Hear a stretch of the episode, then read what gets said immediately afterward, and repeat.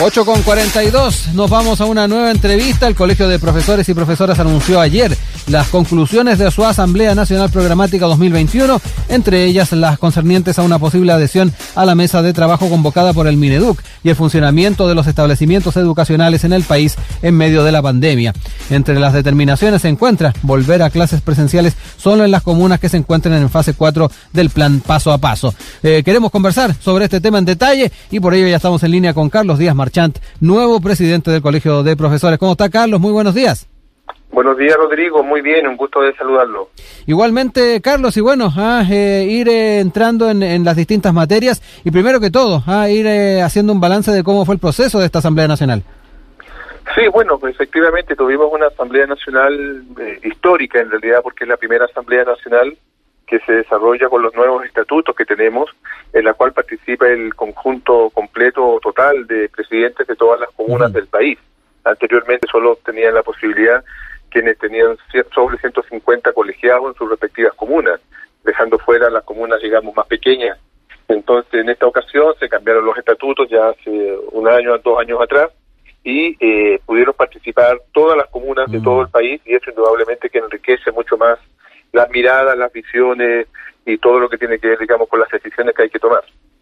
Eh, Carlos, eh, justamente eh, referente a las decisiones que se, que se han ido tomando, ¿cuál es, la postura ah, respecto a las clases presenciales? recordemos que el Ministerio ya fijó el comienzo del año escolar para el 1 de marzo. Es importante ver cómo han estado tomando las diferentes direcciones ah, que hay a lo largo del país. Y, también un dato no menor es que usted ya se reunió con el ministro. Ah, de alguna manera también ha podido adelantar un poco de, de las apreciaciones que se tienen en el magisterio. Hablemos de ese tema que también preocupa bastante a la a, la opinión pública y particularmente a las eh, comunidades escolares. Sí, efectivamente nosotros nos reunimos con el ministro el, viernes pasado. Eh, le manifestamos al ministro nuestra preocupación frente a la situación que tenemos hoy día de pandemia y, eh, y, particularmente lo que ha hecho el ministro durante este último tiempo, que ha sido desde dos meses de antelación estar ya anunciando o decretando de alguna forma el retorno de clases presenciales lo cual desde nuestra perspectiva, y se lo dijimos, nos parece bastante irresponsable, porque en realidad con dos meses de antelación uno no puede saber cómo va a estar la situación. Entonces, eh, particularmente hablo de la situación de pandemia. Obviamente que eh, nos parece que un tema tan delicado como el decretar el volver o no a clases presenciales está absolutamente ligado a las situaciones que, que tengamos respecto de contagios, respecto de números, respecto de el problema que hay con la pandemia hoy día en nuestro país.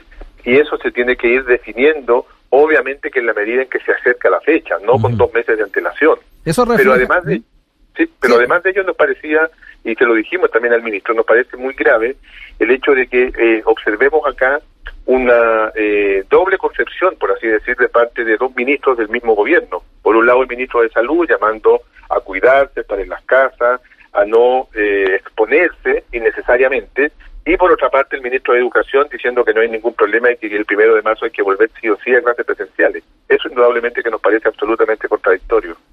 Eh, Carlos, eh, justamente me, quería referir a, ya que no, planteabas de alguna manera lo, que se le señaló al ministro en esa reunión del día viernes, eh, si esto también va muy de la línea con lo que en definitiva se decidió en en el, en el marco de lo que es esta Asamblea Nacional. Sí, efectivamente, va totalmente en la misma línea porque de hecho la primera resolución que asumimos en nuestra Asamblea Nacional es que nosotros no vamos a volver a clases presenciales mientras no estén las condiciones.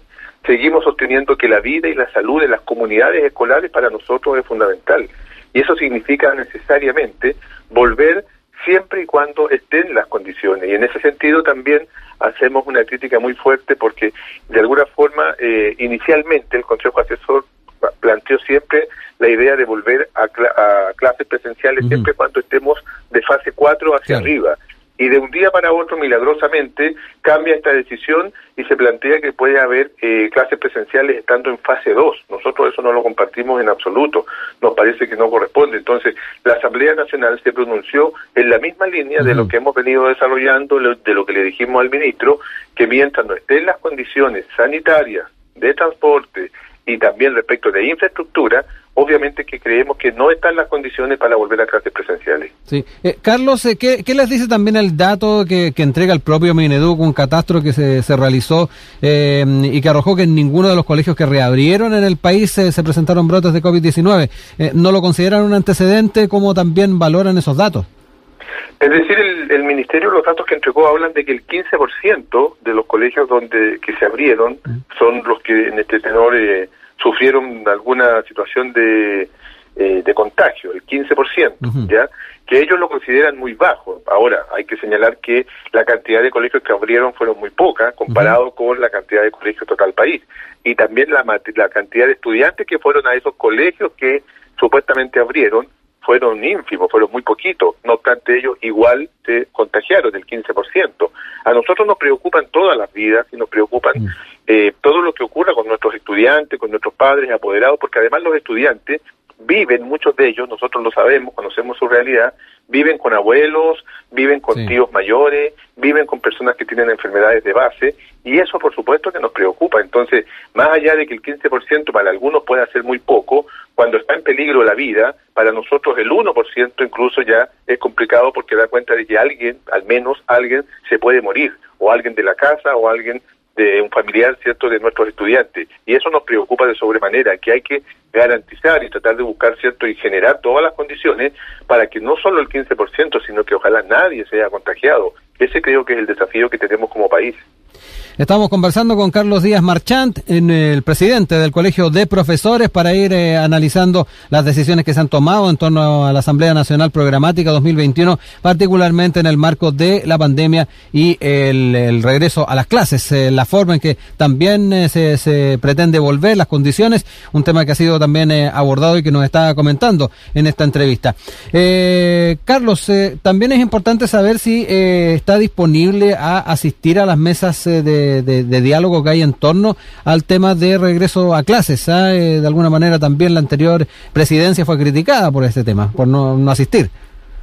Bueno, nosotros en realidad hemos venido sosteniendo la, la necesidad, y así se lo hicimos ver al ministro también, de eh, conformar una gran mesa de trabajo en donde estén representadas las comunidades educativas. Uh -huh. El tema de fondo que nosotros tenemos, Rodrigo, uh -huh. tiene que ver fundamentalmente con quienes participan de esas mesas. Uh -huh. Y creemos que mientras no estén participando los representantes verdaderamente de las comunidades educativas, la verdad que esas mesas tienen poca validez porque probablemente no están planteando ni escuchando las opiniones, los puntos de vista, lo, lo, los temores que tienen las comunidades escolares. Eso se lo manifestamos al ministro. Y respecto del Consejo Asesor, también nosotros lo dijimos con mucha claridad, nos parece que es un consejo que no representa necesariamente eh, la opinión y la totalidad de lo que expresan hoy día las comunidades escolares. No obstante ello, nosotros como Asamblea Nacional resolvimos hacer una consulta al profesorado, la cual la realizaremos la próxima semana, y en esta consulta, por supuesto que vamos a escuchar la opinión de las bases respecto del tema, nosotros no tenemos ningún temor de ir a conversar con quien corresponda, pero reitero, para nosotros es fundamental y también es una de las resoluciones, es que seguiremos insistiendo con el ministro para que en realidad escuche a las comunidades educativas creemos que este es un tiempo en el cual, y la pandemia nos ha ayudado mucho a ello, tenemos que ser capaces de escucharnos entre todas y todos, y no escuchar solamente a los que piensan igual a mí o a los que me van a, eh, a palmetear, digamos, para uh -huh. seguir desarrollando lo que estoy haciendo, como ha ocurrido en el año 2020. El sí. año 2020 el ministro tuvo un tremendo fracaso en donde durante todo el año su única insistencia fue volver a clases presenciales, y la verdad es que eh, si uno analiza el año 2020, los logros que obtuvo el ministro respecto de ese objetivo fueron mínimos, fueron paupérrimos. Entonces, si quiere continuar en la misma senda de no escuchar a la gente, a la, a la gente, a las comunidades educativas en sus respectivos territorios, creemos que vamos a continuar en 2021 en las mismas condiciones. Por eso el llamado que le hacemos y nosotros vamos a consultar a nuestros profesores, nos parece que eso es lo más democrático y obviamente que asumiremos lo que la mayoría del profesorado señale. Eh, Carlos, el ministerio anunció esta semana eh, que aumentó a 13 mil millones los recursos destinados para los establecimientos que quieran retornar. Eh, ¿Cómo ven también esas cifras? ¿Es insuficiente? ¿Esperan de que pueda ser mayor? sabemos además que se tienen que ir adaptando a muchos espacios para eh, que la, presencialidad también sea, sea posible. Ah, es algo que también eh, conversábamos durante estos días, esta semana, con eh, Alejandra Greb, la directora de Educación Pública del Mineduc. Que efectivamente ha dado cuenta de estos recursos que se han ido incorporando para que proyectos se puedan desarrollarse y se pueda llevar adelante la, lo, que se llama la, la, presencialidad. No sé cómo ven también ese, ese tema de los recursos que se han estado inyectando. Sí, la verdad es que la magnitud de cambios y transformaciones que se tienen que hacer en los espacios escolares, de las escuelas y liceos de Chile, eh, nosotros sabemos que son son varios, son son muy son muy fuertes, son muy grandes. Entonces, indudablemente que es un tema que también eh, nos parece importante que el ministro transparente, porque el ministro hablaba el otro día de que quería implementar y que para algunas escuelas iban a significar 10 millones de pesos. no, no, sé qué es lo que mucho se puede hacer con 10 millones de pesos si hablamos de una escuela. ya eh, la, En este caso, la alcaldesa de, de La Pintana decía también que iban a comprar sillas y mesas con esa con esos recursos. Entonces, yo no sé si en las escuelas de La Pintana no había sillas y mesas antes, como para tener mm. ahora que está el tema COVID, decir que vamos a comprar sillas y mesas. Entonces, son temas que nos gustaría, digamos, aclarar. Pero además de decir que es insuficiente, porque el mismo ministro reconoce que va a llegar a más o menos al 51% de las comunas de todo el país. Entonces uno puede preguntarse legítimamente, ¿y qué ocurre con el otro 49%? Entonces, cuando no hay claridad respecto del plan concreto, qué es lo que se va a hacer, qué es lo que hemos venido planteando, porque no basta solamente con eh, decir que vamos a tener mascarilla o que vamos a tener guantes o que vamos a tener alcohol en, la, en las escuelas. Significa en algunos casos efectivamente cambios de infraestructura que permitan efectivamente tener salones más grandes o tener más salas de clase o tener, digamos, espacios eh, abiertos disponibles y eso es lo que nos parece que es el tema de fondo.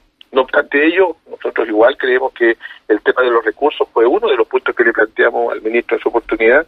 Le dijimos que no, no lográbamos entender que sin recursos, ninguno, porque el presupuesto de la Nación no consideró eh, ninguna glosa que vaya en esa lógica, entonces indudablemente que nos preocupaba esa situación de que no hay ningún recurso. Hoy día hay, hay algún aporte, todavía insuficiente, todavía insuficiente, quiero ser muy claro en ello, pero creo que tenemos que obviamente eh, generar más recursos para que efectivamente las escuelas y los liceos y los jardines infantiles tengan las condiciones que garanticen efectivamente que no habrá niveles de contagio eh, cuando se retorne a clases presenciales. eh, Carlos, eh, ya casi para ir cerrando, eh, eh, también va a haber un Congreso Nacional de Educación ¿ah? con el fin de emanar una propuesta de educación que se pueda compartir con los constituyentes. Ah, cuéntanos un poquito también cómo están elaborando cómo están proyectando ese trabajo en un tema además que va a marcar el año. Sí, exactamente, Rodrigo. Nosotros creemos que es fundamental este año, en donde comienza todo el tema constituyente, tener también una propuesta concreta que sea elaborada por las profesoras y profesores de Chile y por las comunidades educativas. Nosotros vamos a tener un, Congreso Nacional de Educación, esa es la decisión de nuestra Asamblea Nacional, en la cual eh, puedan ser escuchadas todas y todas las comunidades escolares, los padres, los apoderados, los estudiantes, las juntas de vecinos, es decir, queremos construir de alguna forma la educación que Chile necesita para terminar en realidad con el sistema educativo que tenemos hoy día en Chile, un sistema educativo mercantilizado. No olvidemos que en alguna oportunidad por ahí el presidente de la República señaló que la educación era un bien de consumo. Nosotros mm. no creemos y estamos muy claros que no es un bien de consumo. Entonces necesitamos construir entre todas y todas la educación que Chile necesita para esta nueva lógica con la nueva constitución que vamos a escribir. Y en ese sentido, convocamos para este año a este Congreso eh, Nacional de Educación y esperamos, ¿cierto?, tener esa propuesta y hacerla llegar a todos los, eh, en este caso, eh, congresistas que van a estar en la, en la Convención Constitucional y que esa sea también la propuesta que se defienda para la nueva educación que Chile necesita. Perfecto, Carlos, queremos agradecer esta oportunidad que hemos tenido de dialogar contigo, eh, no solamente conocer los, eh, las decisiones que se han tomado en la Asamblea Nacional respecto a la presencialidad del próximo año en lo que tiene que ver con las clases, sino que también otros elementos que han sido discutidos en el marco del magisterio. Que tengan muy buen día, muchas gracias. Igualmente, Rodrigo, un gusto, un abrazo, que tengan muy buen día. Un abrazo, chao.